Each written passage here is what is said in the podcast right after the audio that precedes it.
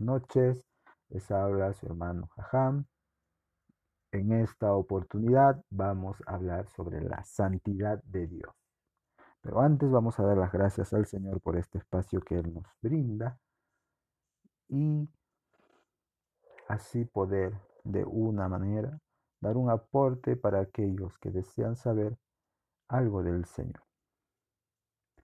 Pero antes que todo, siempre les recomendamos tener un lapicero, un lápiz, una hoja, un cuadernito especial donde usted pueda anotar las citas bíblicas que nosotros vamos a mencionar en la enseñanza y con la recomendación de que usted tiene que corroborar todo lo que se diga en este pequeño podcast a la luz de la escritura.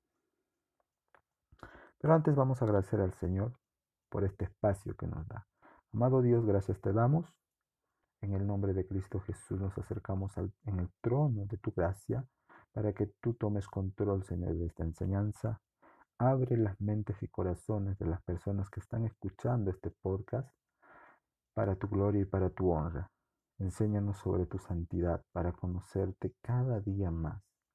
Grande y poderoso eres tú, sabio y majestuoso. Guíanos con tu Espíritu Santo, el cual enseña, consuela, conforta. Te agradecemos también, Padre mío, por la vida de cada una de las personas que en estos instantes se toman este espacio para escuchar este momento, para escuchar esta reflexión relacionado a tu santidad. Te lo agradecemos y te lo pedimos en el nombre de tu Hijo amado Cristo Jesús de Nazaret. Amén. La santidad de Dios. Tanto en el Antiguo Testamento como en el Nuevo Testamento de la Escritura, describen a Dios como santo, santo, santo en el libro de Isaías capítulo 6, versículo 3, y en el Apocalipsis capítulo 4, versículo 8.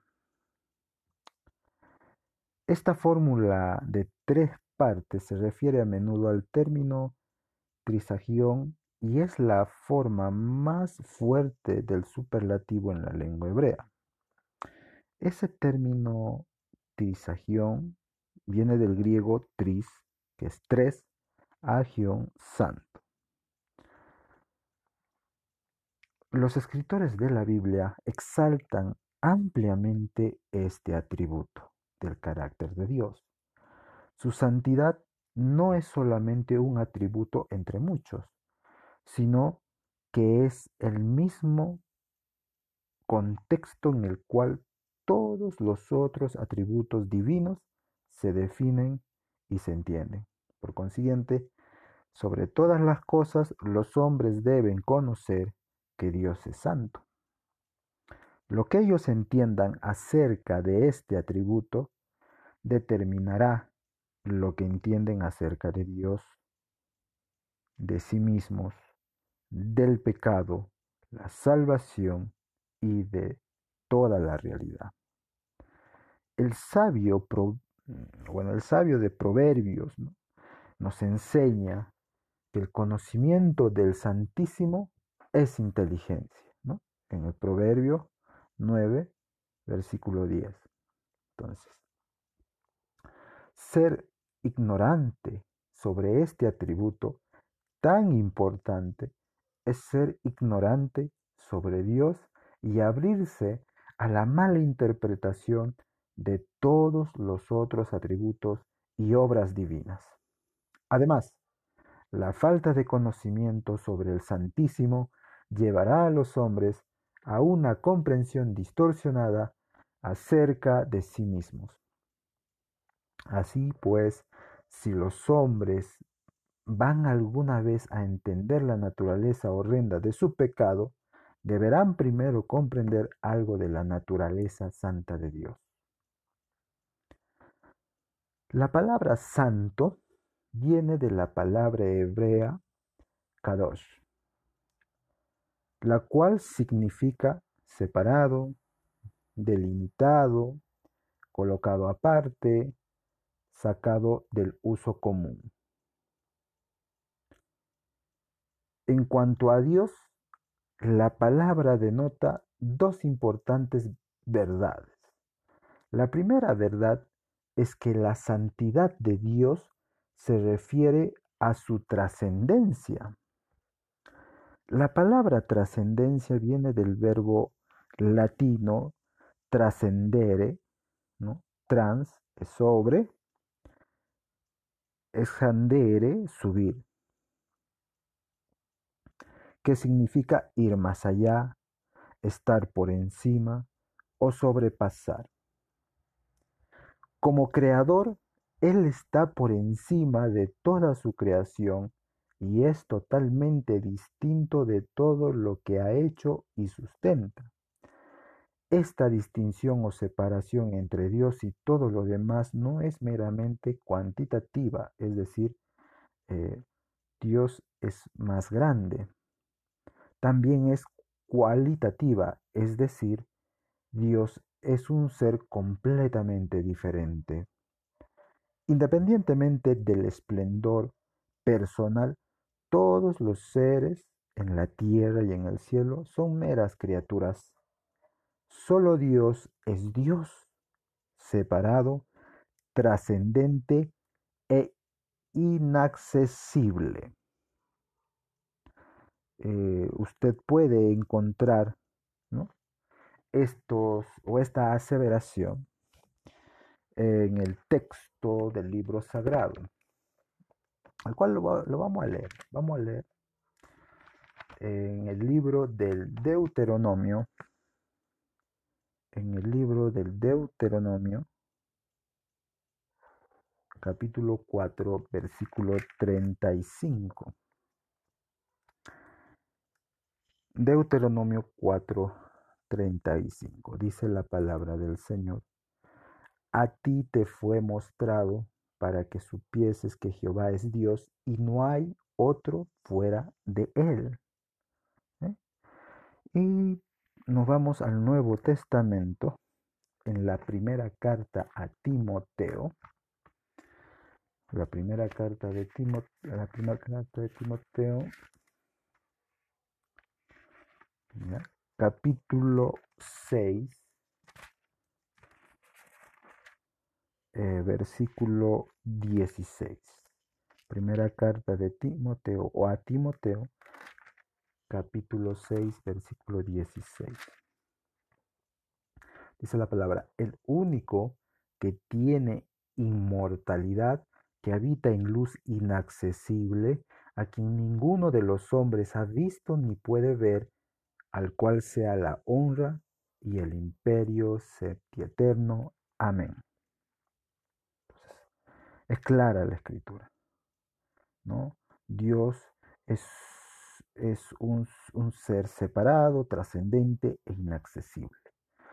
El ángel más sublime que está delante de Dios no es más semejante a Dios que lo que lo es el más pequeño gusano que se arrastra sobre la tierra. Nadie es santo como el Señor. Nadie es santo como el Señor, así como versa en el primer libro de Samuel capítulo 2 versículo 2. O sea, Él es incomparable. Esta condición ¿no? de alteridad, o sea, de ser otro, eh, esta condición de, de alteridad de Dios causa que los hombres se maravillen y le teman. Las criaturas más asombrosas y terribles en el cielo y en la tierra siguen siendo criaturas como nosotros. Aunque nos hagan parecer pequeños, nos superen quizás en fuerza y nos avergüencen con su sabiduría y belleza, siguen siendo criaturas y su diferencia es meramente cuantitativa. Pero Dios es santo, Dios es único y separado, no solamente más grande, sino íntegra y completamente otro. Por esta razón Moisés y el pueblo de Israel cantaron, ¿quién como tú, oh Jehová, entre los dioses? ¿Quién como tú, magnífico en santidad? En el Éxodo 15, 11. Éxodo capítulo 15, versículo 11. Puede usted encontrar esta parte de la escritura. Ahora, la segunda verdad. Hemos visto la, la, primera verdad ¿no? Eh, sobre la santidad de Dios. Ahora vamos a ver la segunda verdad. Es que la santidad de Dios se refiere a su trascendencia sobre la corrupción moral de su creación. Dios está separado de todo lo que es profano y pecaminoso. Él es impecable y puro. La palabra impecable viene de la palabra latina impecabilis. In, que significa no, pecare, que significa pecar, y habilis, que significa capaz. Y en sí dándole una significación del todo el término, quiere decir no ser capaz de pecar o libre de falta o libre de culpa. Dios es luz y en Él no hay ninguna tiniebla, como lo dice la primera carta de Juan, la primera carta de Juan, capítulo 1, versículo 5, dice la palabra de Dios. Este es el mensaje que hemos oído de Él y os anunciamos. Dios es luz y no hay ninguna tinieblas en Él. Literal. Él es el Padre de las luces, en quien no hay cambio ni sombra de variación. Eso lo podemos leer en el libro de Santiago capítulo 1, versículo 17. Y dice la palabra del Señor, toda buena dádiva y todo don perfecto desciende de lo alto, del Padre de las Luces, en el cual no hay mudanza ni sombra de variación. Entonces vamos entendiendo algo más de la santidad de Dios.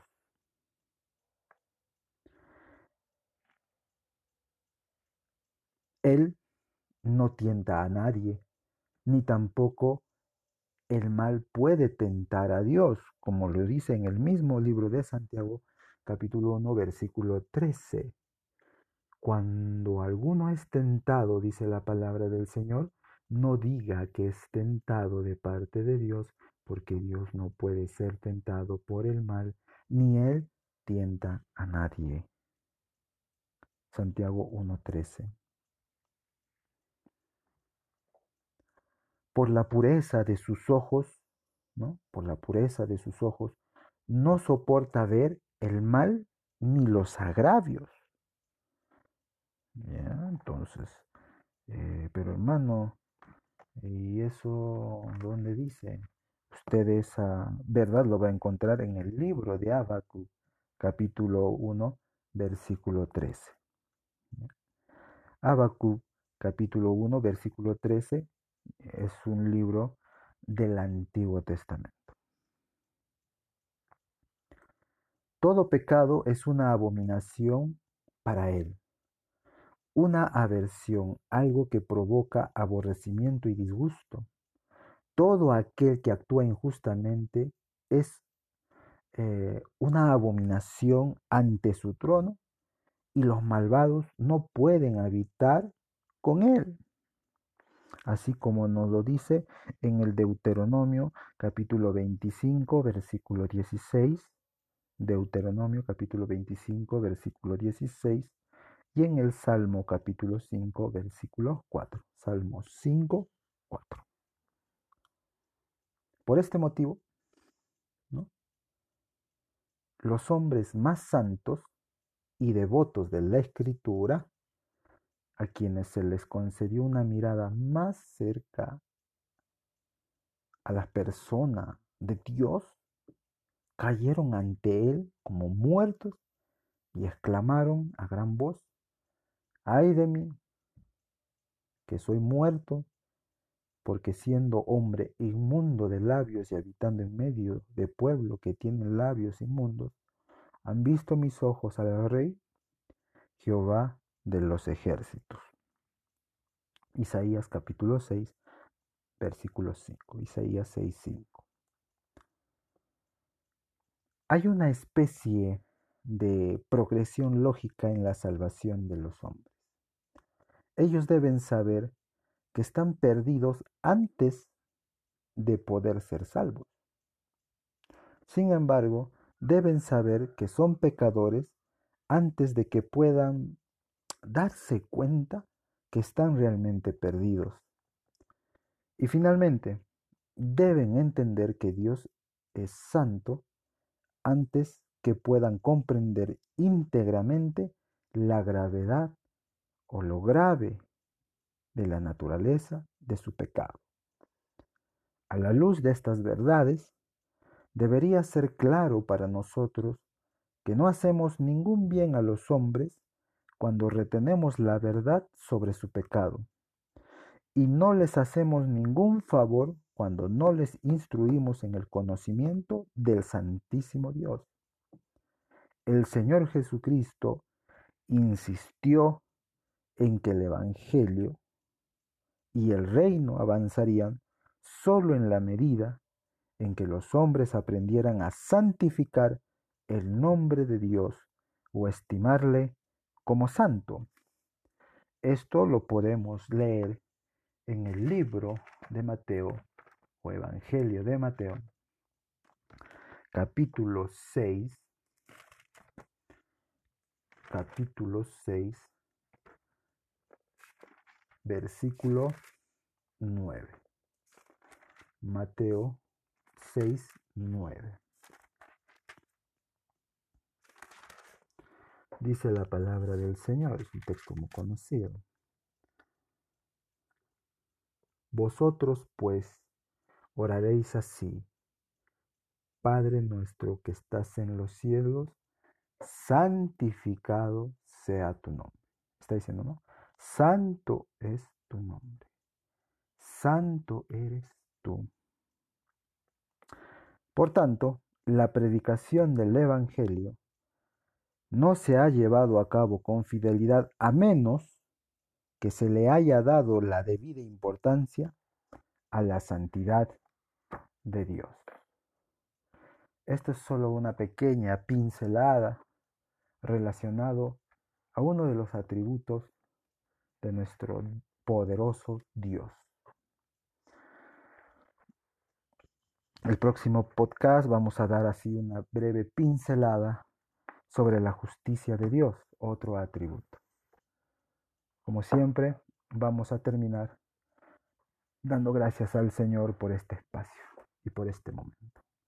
Amado Dios, te rogamos para que tú nos sigas enseñando a la luz de tu palabra quién eres más, quién y cómo eres con todos nosotros a la luz de tu palabra. Gracias te damos por la Biblia, por la Escritura. Te damos las gracias por Cristo, el cual por Él accedemos a ti. Te damos las gracias por la vida de cada una de las personas que están escuchando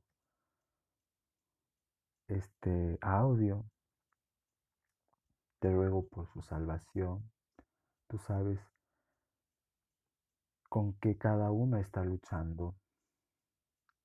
Ayúdalos, Señor, dales tu sabiduría y dale tus fuerzas. Guíalos con el poder de tu Espíritu. Guíalos con la verdad de tu Santo Evangelio. Te lo agradecemos y te lo pedimos en el nombre de tu Hijo amado, Cristo Jesús de Nazaret. Amén. Amén. Dios los bendiga, mis queridos hermanos. Hasta la próxima.